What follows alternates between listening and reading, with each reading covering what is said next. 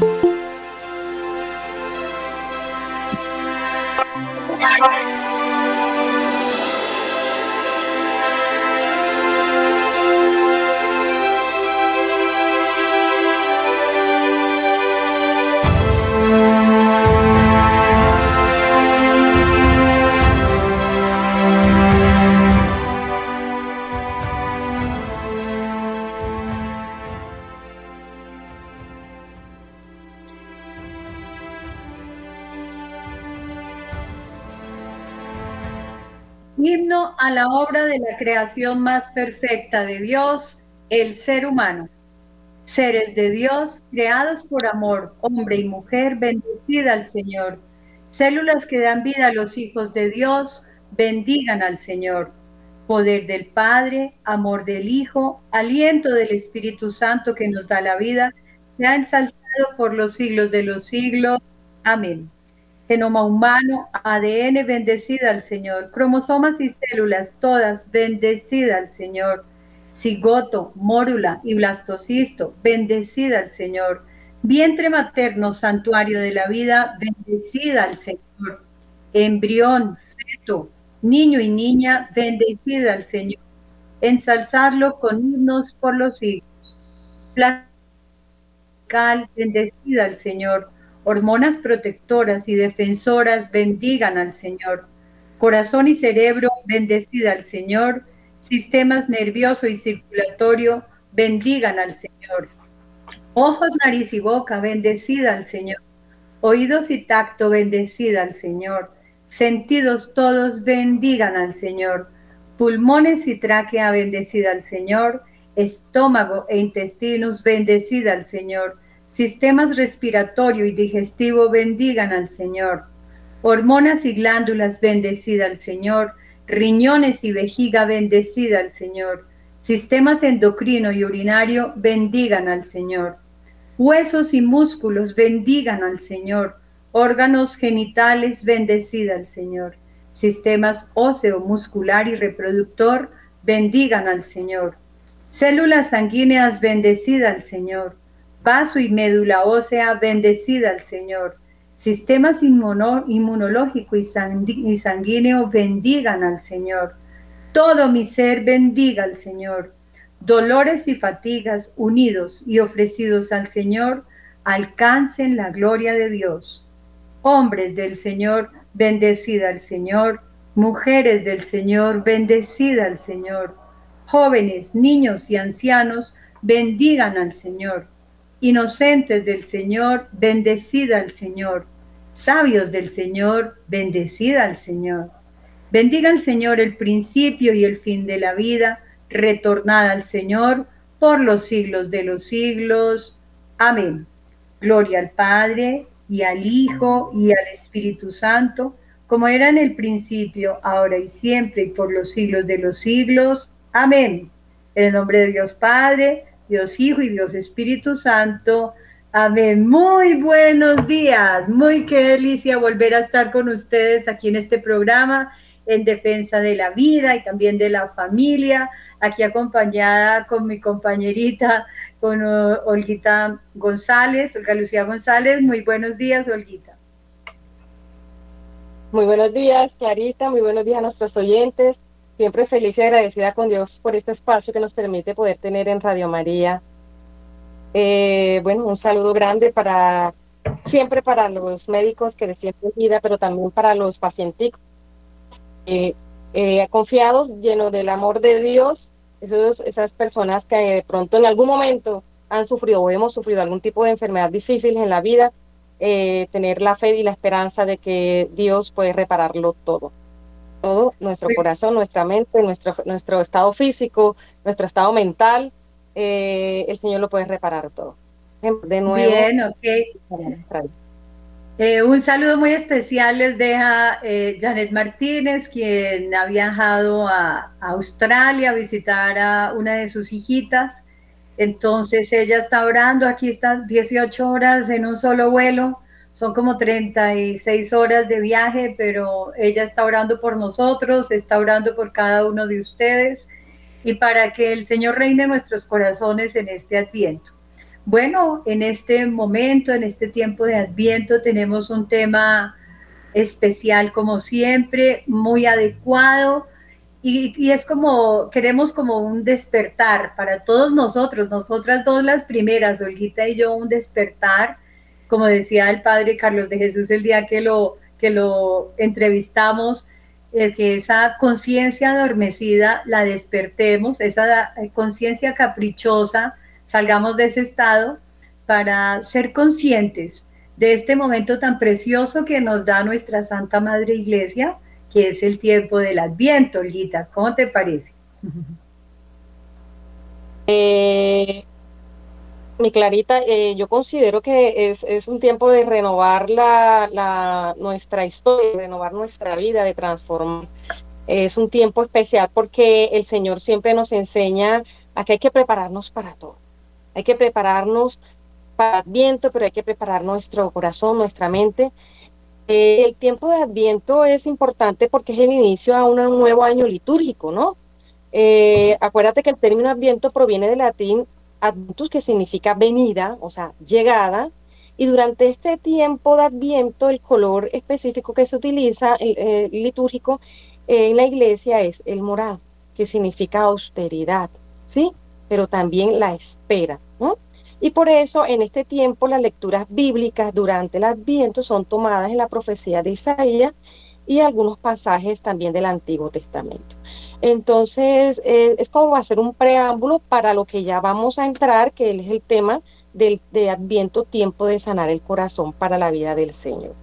Entonces, siempre vamos a comenzar, y ya comenzamos el 3 de diciembre, que son cuatro semanas que preceden la Navidad y cada semana, junto con la corona de Adviento, que van sus, sus, cuatro domingos acompañados de, de las cuatro velitas, eh, eh, la aprendemos para reparar, para sanar, para ofrecer, para entregar lo que yo realmente tengo en mi corazón, en mi familia, lo que realmente yo espero que Dios reestructure, cambie y transforme en mi caminar hacia ese momento que es la espera del Señor. Entonces son tiempos litúrgicos, son tiempos de preparación, son tiempos también de alegría, de esperanza, pero también es un tiempo para poder yo aprender de que yo tengo definitivamente que cambiar mi corazón, que tengo que renovar mi corazón. Lo renueva el Señor, lo transforma el Señor. Es un tiempo especial, la comienza el 3 de, ya comenzó el 3 de diciembre y termina el 24, pero el Señor siempre nos enseña a prepararnos, importante, Clarita. Así es, Olguita, pues mira, qué mejor momento, es que la iglesia es perfecta, ¿verdad? El Señor ha fundado esta iglesia es para salvarnos, porque muchas veces se va, muchas personas se van o dicen, no, qué iglesia tan aburrida, es que yo, yo, yo no me siento feliz, como bueno, es que el Señor no, no nos hizo con, con, sentimentalismo, sino para salvarnos. Entonces, qué mejor momento aprovechar eh, esta venida del Señor para limpiar la casa, para adornarla, ponerla linda. Hablo de la casa del corazón, no solamente de la casa exterior. Sí, sí, yo siempre le digo a mis consultantes algo, Olguita, dice, sí, si viniera, si te llamara el Papa Francisco por teléfono y te dijera, eh, oye, Olguita, mira, es que voy a volver a Colombia, quiero volver a Colombia, quiero estar allá con todos los colombianos, pero quiero llegar a tu casa, porque tu casa es muy especial y yo quiero llegar allá. Entonces, eh, pues no podríamos decirle que no, pero ¿cómo así? ¿A mi casa? ¿A mi casa? ¿Y por qué a mi casa? ¿Por qué no a otra? ¿Por, qué a mi casa? Entonces, primero nos cuestionaríamos eso. Y si eso es el, el Papa Francisco, que también es un ser humano, Imagínate Jesús que quiere llegar a nuestra casa, ¿no? nuestra casa del corazón y viene en camino. Viene con Jesús y de María, vienen en camino. Entonces, ¿qué haríamos si literalmente viniera el Papa a nuestra casa? Pues primero a ver dónde lo vamos a acomodar, darle un lugar bien digno, de pronto a pintar las paredes porque ya están muy feitas, darle una buena barrida, una buena encerada si tenemos el piso para encerar, eh, ponerle una cama digna, eh, un colchoncito lo mejor que se pueda, o sea, primero el aseo, ¿cierto? Y, la, y, que si el Santo Padre va a venir a, nuestra casa, pues que se cómodo, pensaremos que darle de comer, que come, eh, cómo lo vamos a atender. Entonces, en esa medida, en esa preparación eh, que, con la que debemos hacer y preparar el corazón para la llegada de todo un rey que quiere habitar en nuestro corazón, qué mejor momento o sea, yo no puedo recibirlo ya después de haber arreglado todo lo externo, sí. Eh, primero que todo, acudir a la confesión, el arrepentimiento, porque es que sin arrepentimiento, pues no hay, no hay una buena confesión, como ya hablamos. Y de hoy en ocho, de una vez les hacemos la invitación, tenemos invitado un sacerdote que nos va a hablar eh, del sacramento de la reconciliación como, como método de sanación y eh, aprovechando este adviento. Entonces, ¿cómo podemos aprovechar este adviento para sanar el corazón para la venida de nuestro Señor? Entonces, eh, primero, eh, como dijimos, vamos, vamos a organizar la casa, vamos a limpiarla. Y por eso es importantísimo nosotros que trabajamos con nuestro método, el que usamos penitencia por amor, pues es el que, no es el único, pero es el que hemos visto más eficaz el que hemos visto miles de testimonios donde las personas no solamente vuelven a Dios, sino caen en cuenta de que están heridos el corazón, porque todos estamos heridos. No hay una persona que pueda decir, yo ya no estoy herida, yo ya sané mis heridas.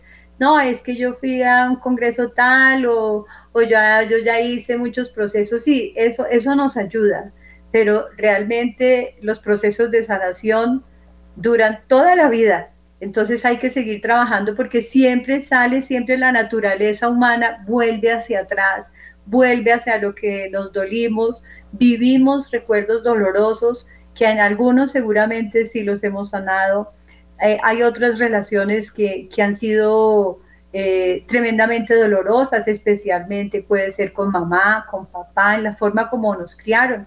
Ellos nunca nos quisieron hacer daño, pero ellos dieron lo que pudieron, nos dieron lo que pudieron, hicieron con nosotros lo que podían, nos formaron como pudieron, como, dieron lo que, lo que mejor pudieron para podernos sacar adelante, inclusive en la fe. Entonces, algunos nos pudieron haber mostrado un Dios castigador o, un Dios que de no confiar. Eh, entonces, también nos toca empezar por sanar eso. ¿Cómo le vamos a preparar el corazón al Señor si yo pienso que Él es no es un papá ni es amoroso, porque a mí me mostraron un Dios que está pendiente de yo cómo caigo para señalarme y para decirme que estoy condenada, que me voy para el infierno. Pues yo no, yo no lo conozco. Primero, como dice San Agustín, al Señor hay que conocerlo, y es imposible conocerlo y no amarlo, y es imposible amarlo y no seguirlo. Y yo le agregaría, es imposible seguirlo y no servirle, ¿sí? Entonces, lo primero es eso, tener esa relación, mirar, vigilar y mirar por dentro de nosotros en esta limpieza del corazón, cómo está mi relación con Dios. ¿Qué tengo contra Dios? ¿Qué le, qué, mm, ¿De qué culpo a Dios sobre cosas que me han pasado en la vida? Tal vez la muerte de un ser querido, eh, tal vez algo que le pedí, hice muchas novenas y no me dio. Eh, entonces, si comenzamos sanando esa relación que, yo tengo con Dios, eh, voy a empezar bien a preparar ese corazón. Sin esa relación de amor, sin reconocerlo a Él como ese, ese, ese Dios de un amor misericordioso e infinito por mí, porque es que Él me ama, es como yo soy. Él me ama como soy. Eso sí detesta mi pecado. Eso sí detesta eh, cómo lo ofendo. Claro que sí. Pero Él me ama tal y como soy. Entonces, en esa medida hay que reconocer, uy Señor, sí, tú no eres mi esclavo, del que yo, le, yo cuando pido cosas, tú me las tienes que dar. porque para eso te pido, para eso son las oraciones, para que tú me des lo que yo te pido. No, Dios no es nuestro esclavo. Él es un papá y como papá sabe qué nos conviene y qué no, cuando nos lo da, cuando estemos preparados o, cuando no es el momento para, para dar, tal vez más adelante te va a dar esa gracia. Entonces, ¿qué opinas, Olguita? ¿Cómo eh, estarás tú personalmente preparando tu casa y en familia para recibir al Señor y vivir este adviento también en esta espera para sanar el corazón. Así es, Clarita. Pero ante todo toca saber qué es el misterio de la Navidad, porque es que las personas no saben y hay algo importante que nos dice que Jesús nació en un humilde establo, ¿sí? Con humildad, en una familia pobre. Unos sencillos pastores son los primeros testigos del acontecimiento. Qué hermoso. El Señor nos llama a ser testigos de lo que va a pasar en ese momento, en ese nacimiento de Jesús, prepararnos para, para ser testigos. En esta pobreza se manifiesta la gloria del cielo. La iglesia no se cansa de cantar la gloria de, ese día tan especial, ¿sí? Porque la Virgen María dará luz transcendentemente y la tierra ofrece una cueva de inaccesible. Los magos caminan hacia la estrella y llega ese esperado nacimiento. Entonces, ¿cómo yo no prepararme para ese acontecimiento? Entonces, la mejor manera, yo digo, eh, Clarita, de poder prepararnos, eh, ya conociendo el proceso de penitencia por amor, es ofrecer, ofrecer esa misa diaria, ofrecer ese rosario, esa entrada al Santísimo de este mes tan especial, ¿no? Y de ese momento para que en mi corazón, para que en mi familia lo conozcan o lo conozcamos porque no estamos conociendo al Señor, lo estamos dejando a un lado y creemos que el acontecimiento es, es, la, es la, eh, la fiesta, es el, eh, la, la, la, comida y no sé qué. Eso es algo aparte que es especial para poder compartir en familia. No estoy diciendo que no sea, no sea bueno, pero que eso no sea lo importante y que no sea lo prioritario. Primero, el Señor. Primero es el acontecimiento especial del Señor en su nacimiento. Entonces nos preparamos, ¿sí? Con ese ofrecimiento de esa misa, de, de, llegar al Santísimo y entregar a mi familia, miembros que pronto no conocen de Dios o las personas de pronto no saben qué está pasando en esta fecha. La gente se distrae mucho, hay mucha distracción, mi Clarita, mucha distracción en cosas muy vanas pero las personas están atentas a de pronto al concierto, de pronto a que voy a ver eh, las luces, de otras cosas que de pronto ni siquiera son Jesús, eh, y no se concentra en lo esencial. Jesús nace en el corazón de cada uno de nosotros.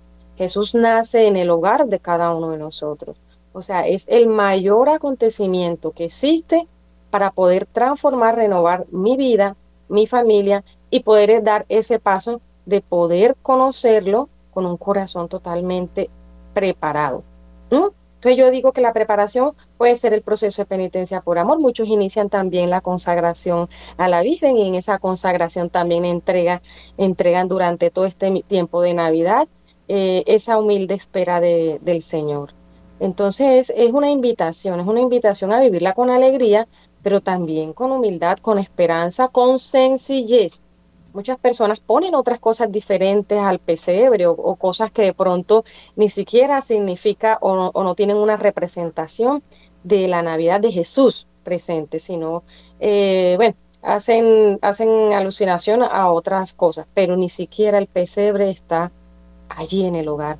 Ni siquiera el pesebre está presente, ni siquiera ese hermoso, esa hermosa corona de adviento que es hermosa, que es prender cada domingo, ¿sí? Por esa intención tan hermosa para poder prepararnos para ese momento. Entonces, Así es, es que a veces ni sabemos a quién vamos a recibir, entonces si no sabemos a quién vamos a recibir, pues mucho menos vamos a para qué preparar o qué, con qué objetivo preparar ¿Cómo así que preparar el corazón? ¿Cómo así que permitirle al Señor que, que sane mi corazón para su propia venida? Es que esto es como absurdo, pero bueno, suponiendo, vamos a, volver al ejemplo, que estamos enfermos y fuera de eso nos anuncian esta visita tan importante, pues primero necesito saber quién es que viene, para qué viene.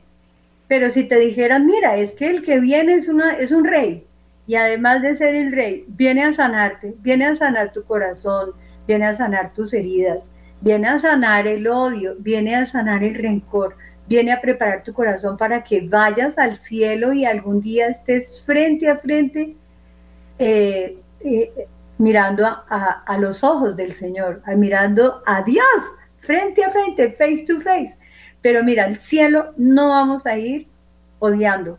Al cielo no podemos ir con, el, con rencor en el corazón. Y además, qué pena con la visita, qué pena con la visita que, que la casa huela feo, qué pena con la visita que la casa esté sucia. Entonces, primero de todo, primer paso, conocer quién viene, quién viene de visita, quién es el que viene, quién es el rey, quién es el amor que va a inundar de gracia si estás, eh, eh, si preparas el corazón adecuadamente, va a inundar de gracia tu vida, tu familia, todo tu ser, todo lo que haces, todo, todo lo que haces, todo lo que tienes, todo lo que eres, todo lo que sabes, todo lo que amas, lo va a inundar de, gracia, de amor, de misericordia. O sea, ¿qué tal comenzar así un año? Es que este, vuelvo y digo, nuestra iglesia es perfecta y nuestro Dios es un Dios de amor, de misericordia, no es un Dios que señala, que juzga, que, que castiga, pues sí, tenemos que corregir, por supuesto, limpiar, por supuesto que sí, porque Él nos quiere sanos y nos quiere también santos y nos quiere también felices. Entonces, eh, primero, conocer quién viene. Segundo, limpiar la casa. Y para limpiar la casa, uy, me tengo que arrepentir yo. ¿Cómo ensucié esta casa? ¿Cómo, no, cómo permití que se ensuciara? ¿En qué punto está tan percudida? ¿En qué, ¿En qué punto? Porque es que huele tan feo acá, que huele feo allá. Entonces, este segundo paso sería eh, hacer una muy buena confesión. Si ya hiciste una confesión de vida, no la vuelvas a hacer porque una confesión de vida se hace solamente una sola, una sola vez en la vida, pero sí podemos hacer una muy buena confesión para dejar esa casa limpiecita, lo más limpiecita, con los cinco pasos que se necesitan para, para hacer una buena confesión, que lo aprendimos desde la primera comunión, ¿no? Eh, ese examen de conciencia, porque a veces como decía el padre Carlos de Jesús, la conciencia dormida no tenemos y con, con esta sociedad que y el relativismo práctico en el que tenemos que todo es relativo, entonces nada es pecado, nada es ofensa, nada está mal, entonces es relativo. No, hacer una conciencia que tengo, he ofendido a un Dios tan bueno que me ama y él, eh, yo por qué hice esto, entonces me arrepiento de haber cometido estos pecados haciendo este repaso de los siete pecados capitales, de los diez mandamientos. He faltado a misa, sí, por pereza o porque me fui de viaje y dejé la última, lo, de último el domingo para la misa y ya me cogió la noche, ¿no? Entonces dejamos al Señor ahí esperando con el banquete servido y Él me estaba esperando y yo no fui por descuido o, o lo hice a propósito o por pereza o por inclusive por soberbia, porque como los míos no van, pues entonces yo tampoco voy, o porque mi mamá me obligó, entonces ahora no voy. Eh, entonces hay que hacer ese examen de conciencia bien hecho, bien hecho, para, para poder eh, e, inclusive anotar de qué me estoy arrepintiendo, mm, qué ofensas he hecho contra un Dios tan bueno, o sea, mi pecado, mi miseria otra cosa que yo los invito a hacer, Olguita, es que eh, al niño, ¿qué le vamos a dar al niño Dios? Todos estamos pensando, y sí que le voy a regalar a mi mamá, uy, sí, los zapatos para mi papá, uy, sí, ese uso que le hace falta a mi esposo, se lo voy a dar, y que está loco, el que la cartera, que el bolso, todas las compras, inclusive endeudándonos innecesariamente, y lo único que Dios quiere es que de verdad no solo limpiemos el corazón, sino que lo adornemos y le permitamos a Él eh, entrar en Él para entrar a sanarnos y habitar en esa casa y que esté tan acolchadito ese, ese corazón, ese colchoncito que le preparamos que nunca más quiera irse de ahí. Entonces, el ejercicio, mm, pues podría ser, ¿qué, ¿qué piensas o qué has pensado regalarle al niño Jesús este año? Como si fuera la primera vez que vives este adviento, esta preparación. Ya hemos vivido muchísimas, 60 y algo, 50 y algo, 30 y algo, 20 y algo, pero que esta sea como si fuera la última oportunidad que tengo de vivir este adviento y como si fuera la primera vez que lo vivo, ¿qué le voy a regalar al niño Jesús? Sí está bien ser generoso, por supuesto, que de la prima sacar no de lo que me sobre, sino de realmente el diezmo para, para apoyar mi iglesia, mi parroquia, para ser generoso con niños que nunca reciben un juguete, con abuelitos que nunca, que no tienen una compañía y también les hace falta aseo, eh, cositas de aseo. Bueno, ser generosos con los demás está bien, pero ¿qué le vamos a regalar al niño Jesús? Entonces pensamos muchas veces, no, pues yo le voy a regalar mi corazón, yo le voy a regalar mi familia, yo le voy a regalar, le voy a ofrecer mi trabajo de este año, se lo voy a agradecer. Pero el, Señor dirá, pero si eso yo ya te lo di, eso es mío. Ese corazón yo te lo di, no me lo devuelvas, límpialo, sánalo. Pero si yo te di tus hijos, no me los ofrezcas, disfrútalos y ámalos. Entonces, si hay algo que tenemos que pensar, ¿qué es mío que no me ha dado Jesús? ¿Qué es mío que no me ha dado Dios? Ahí es donde empieza, empezamos a confrontarnos a nosotros mismos y en esta confrontación descubrimos que lo único que tengo yo que no me ha dado Dios es mi miseria, mi pecado. Y es un intervalo, pero ¿cómo yo le voy a dar al Señor de regalo mi pecado? ¿Qué es eso? Eso no se le da. Pero Él quiere. Él es un Dios tan amoroso, tan misericordioso que quiere ese cambio. Yo le doy mi soberbia y Él me regala qué? La humildad, ¿cierto? Y si yo le regalo mi egoísmo, ¿qué me va a regalar Él? La generosidad, ¿cierto? El amor. Si yo le regalo este resentimiento que yo tengo contra esta persona o contra la otra o contra mí mismo, ¿qué me va a regalar Él? El perdón, entonces es un buen cambio y le vamos a dar ese regalo empacadito para que Él queme toda esta miseria, queme todo lo que me estorbe, para que Él pueda reinar en mi corazón de una manera eh, hermosa, bien empacadita, y Él lo quema con su preciosísima sangre, todos esos regalos que le damos, y Él nos devuelve en virtudes, pero ya también se, devuelve, se vuelve en compromiso, Olguita, porque si Él nos regaló la humildad, si Él nos, pues nos vuelve a regalar la generosidad, nos vuelve a regalar la castidad, nos vuelve a regalar la paciencia, es nuestro deber cuidarla y cultivarla. ¿Y qué es lo que primero perdemos cuando el Señor nos da la paz? Nos dejamos quitar la paz fácilmente. Es lo que más fácil nos roban y nos dejamos robar. Entonces vamos, seguimos eh, con este camino de Adviento para sanar el corazón, para preparar su venida, ¿no? Entonces, primero, ¿qué dijimos? Conocer, el bien. Segundo, confesión con un buen examen de conciencia. Y el arrepentimiento, ¿cierto? Ahora el tercero. Eh, lo tercero es mm, revisar mis heridas, revisar, reconocer que yo estoy herido que soy un niño, una niña herida, tal vez desde el vientre materno, tal vez vengo herido eh, desde, desde mi concepción, desde que mamá me, tenía en su vientre, tal vez eh, desde ese momento.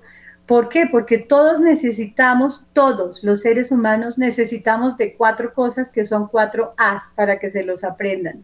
Amor, atención, afecto y afirmación.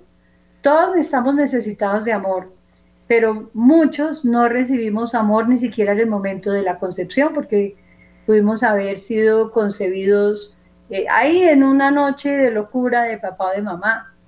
Ese es el, amor que, necesitamos, en esa, fue una necesidad primordial lo, eh, eh, al nacer, que nos abrazaran, que nos dijeran te amo, que nos, que nos acariciaran. ¿sí? Ese amor. Atención también.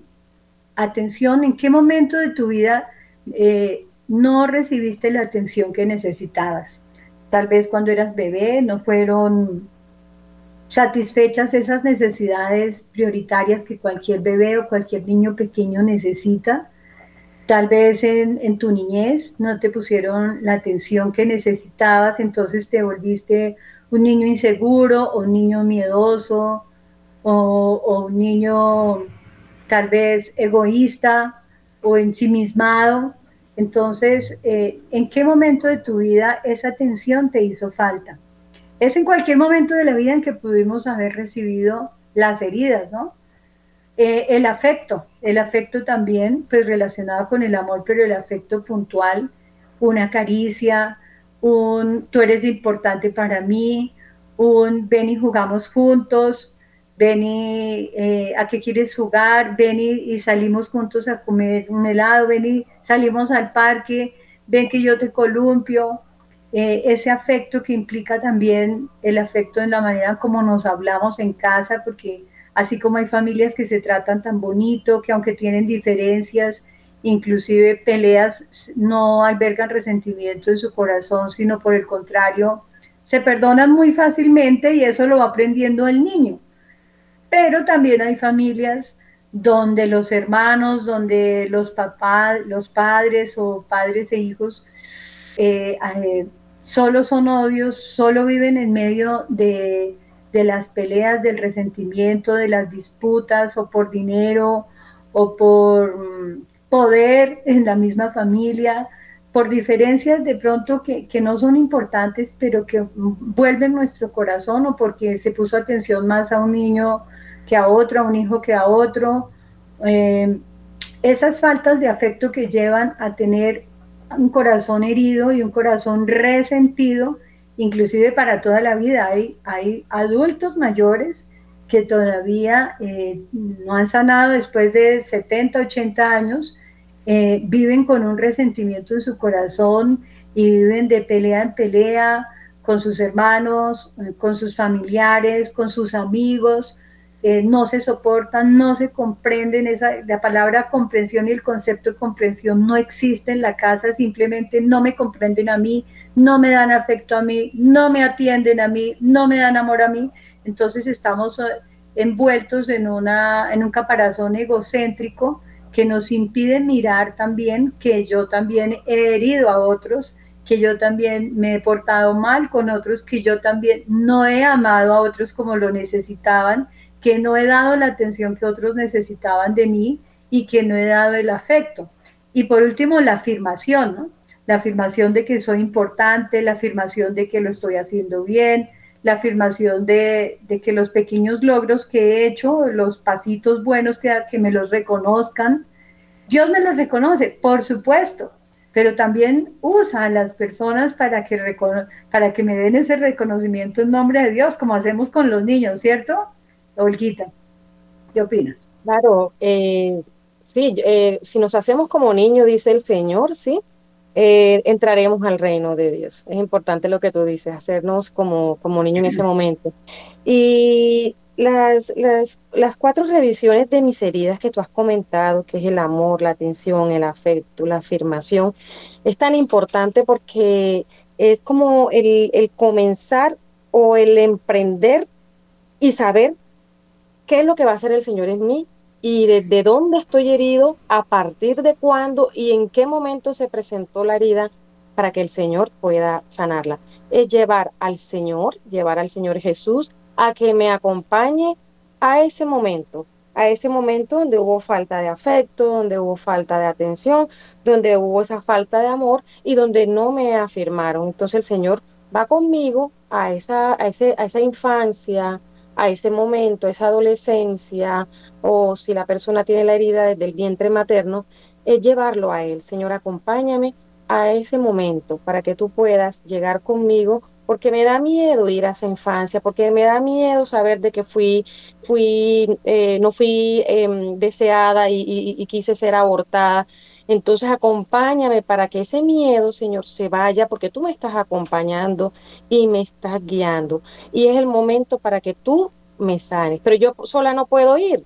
Entonces lo llevo hacia ese momento y acompáñame, Señor, porque el miedo se, se, el miedo se distorsiona, el miedo se, se, se apodera de mí.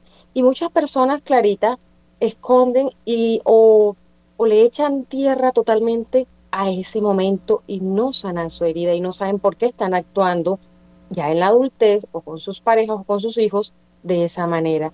Y es porque no llegó a ese momento e inclusive quiso olvidar, olvidar y existe un bloqueo total de esos momentos duros de la infancia y de esos momentos a la cual yo nunca quise que nadie me, me, me recordara o que nadie fuera conmigo. Pero es el momento de hacerlo con el Señor.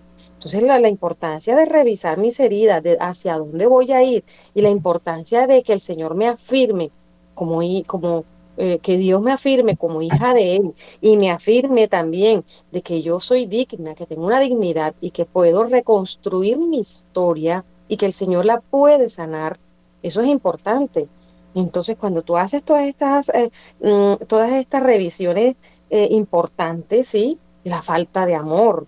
¿Cuántas personas no expresan amor porque no les dieron amor, porque no recibieron, porque no saben amar? ¿Sí? Y el amor es el Señor, el amor es Dios. No saben amar porque no conocieron a Dios, o si lo conocieron, lo conocieron como, como un Dios castigador, como un Señor que no estuvo y que lo vivieron muy lejos, pero el Señor siempre estuvo y ha estado presente. Entonces a veces no nos cuestionamos, ¿no?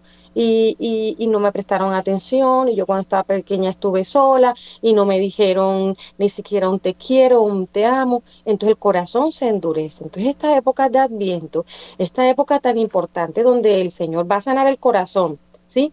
Para la venida del Señor, en estos momentos es de reparación, es de reparación y también de que el Señor dejarlo entrar, porque Él no va a entrar porque eh, yo no le doy permiso, hay que dejarlo entrar. Y verás que el Señor realmente va a hacer maravillas y va a hacer va a transformar en esta época de su nacimiento, en esta época de Navidad, en esta época de Adviento, va a renovar toda la historia. Y sí se puede, Clarita, sí se puede. Claro, bueno, vamos a, a nombrar como muy por encimita, porque pues eh, necesitaríamos todo un retiro, ¿no? Como los que solemos hacer para, para hacer caer en cuenta, para revisar herida por herida y mirar si yo efectivamente tengo esa herida no. Como, como el tiempo no nos lo permite profundizar en cada una de ellas, vamos a nombrarla, pero antes de nombrarlas, sí, eh, pues esas necesidades que nos hicieron falta, como el amor, la atención, el afecto y la afirmación, fueron los que causaron esas heridas.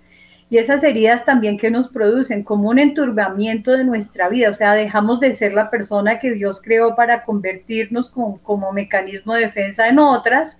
Es decir, yo era humilde, yo era tranquilo, pero por mis heridas tuve que volverme de, mal genio, eh, insolente, iracundo, soberbio, entonces ese fue mi mecanismo de defensa, o sea, se oscurecen esos potenciales como ser humano que yo tengo, impidiéndome que así se realicen los deseos más profundos de, de Dios en mi corazón, los que Él tiene.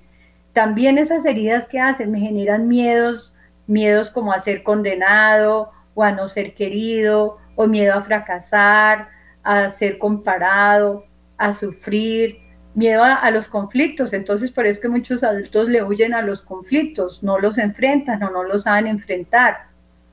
O miedo eh, también a mostrarnos débiles, eh, a mostrarnos inseguros o inestables. Entonces, ¿qué pasa? Las heridas es importante conocerlas, identificarlas, enfrentarlas para permitirle al Señor que las sane y, también sanar esas consecuencias que me han generado entonces, las más comunes es el rechazo, ¿no? Puede ser rechazo en el vientre materno porque no fuimos aceptados, porque de pronto intentaron abortarnos, porque rechazaron mi sexo, eh, porque rechazaron, bueno, sentimientos, actitudes, palabras y pensamientos destructivos hubo hacia mí, porque no fueron cubiertas mis necesidades o porque hubo violencia física emocional esa puede ser una herida.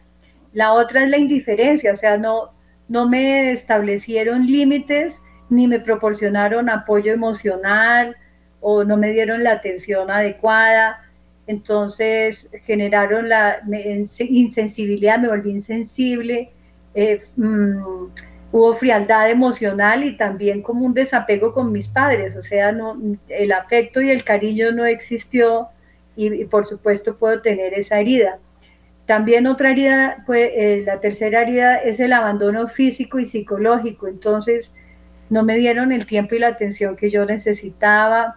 Eh, tengo herida de papá porque me abandonó, desapareció, se murió, se separaron, o de mamá, igual. Eh, porque también la sobreprotección, me sobreprotegieron y la sobreprotección es, un, es también un, maltrato, ¿no? Maltrato físico o psicológico me, generaron una dependencia o codependencia con los demás o con las cosas.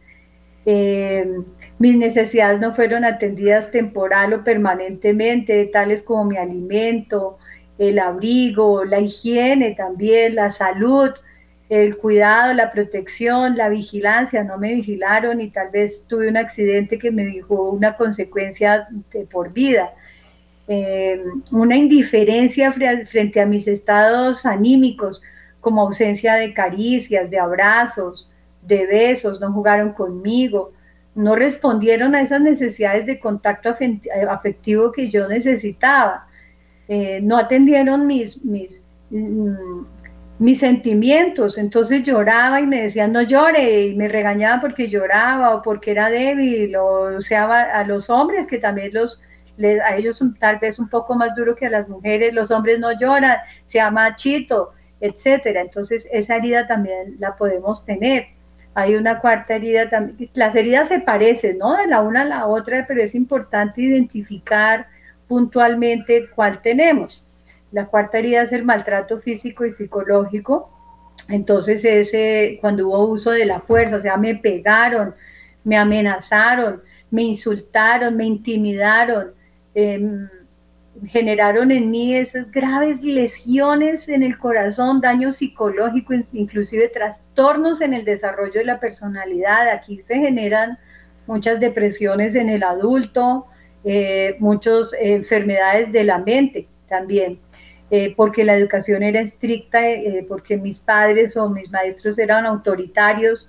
Eso generó en mí poca valoración de mí mismo, poco autocuidado, me generó en mí una exagerada desconfianza hacia los demás, no confío en nadie. Eh, adicciones también se pueden generar en, por causa de esta herida. Hay otra herida que es la supercorrección e hiperexigencia, que me, me, hicieron vivir bajo el peso del perfeccionismo. Si tú eres de las personas que, que tiene que estar ordenadito, inclusive el closet por color está, o sea, una cosa es ser ordenado porque esa es una virtud muy bonita, disciplinado, organizado, pero si se sale de la virtud, se, da, se va a otro extremo, ya la persona se vuelve perfeccionista y el perfeccionista es un eterno insatisfecho.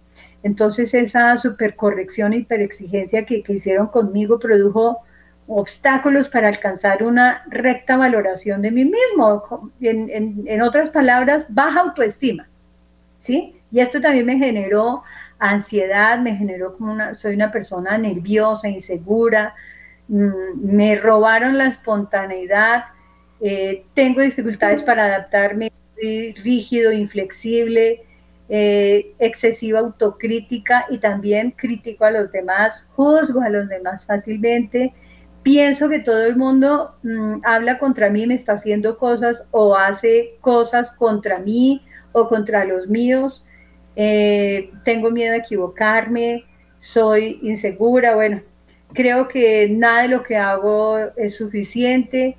Mm, es, identifico, creo que solamente valgo por mis logros, por lo que hago, no por lo que soy. Entonces, pues esas son consecuencias. Una sexta herida es la ausencia de confianza y comunicación, donde no hay espacios para el diálogo, por ejemplo, entre una madre y una hija o entre un padre y una madre, entre, entre, bueno, entre los miembros de la familia, mm, hay poca escucha y empatía, o sea, es, e, eso nos pasa mucho con, con, con, alguno de los hijos o con todos los hijos, donde los, eh, los oímos, pero no los escuchamos realmente lo que nos quieren decir y tampoco nos sabemos comunicar con ellos, entonces hay poca empatía, o falta de tiempo, una crítica excesiva de juzgarlos, tú deberías hacer, tú deberías hacer esto, tú deberías estudiar esto.